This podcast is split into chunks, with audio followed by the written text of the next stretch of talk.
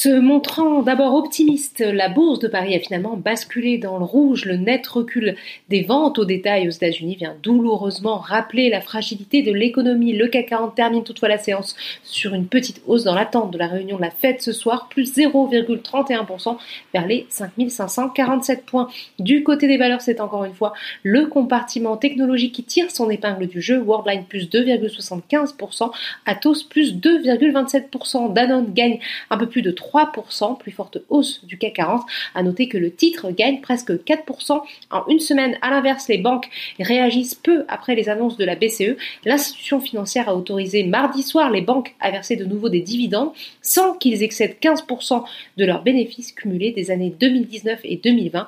Le responsable de la supervision bancaire, Andrea Henria, a en outre indiqué que la BCE visait un retour à la normale sur le versement des dividendes après le 30 septembre 2021. BNP Paribas chute de 2,34%, deuxième plus forte baisse de l'indice. Le luxe est également en repli avec Kering qui accuse la plus forte baisse du CAC 40 2,35%, en cause la publication de plusieurs articles de presse relatant que le parquet national financier a ouvert une enquête sur le groupe de luxe en février 2019 pour blanchiment de fraude fiscale sur le SBF 120. C'est Eramet qui attire tous les regards. Le groupe a annoncé s'être associé avec le géant allemand de la chimie basse pour évaluer le développement d'une production de nickel cobalt raffiné, une production destinée au marché des véhicules électriques. Nouvelle séance d'envers également pour Aperam.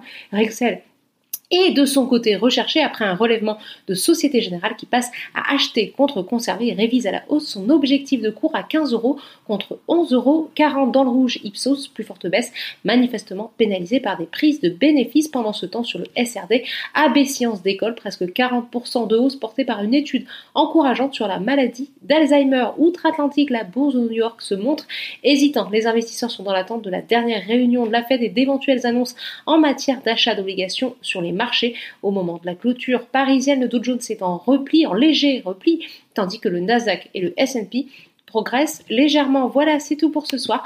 N'oubliez pas, toute l'actualité économique et financière est sur Boursorama.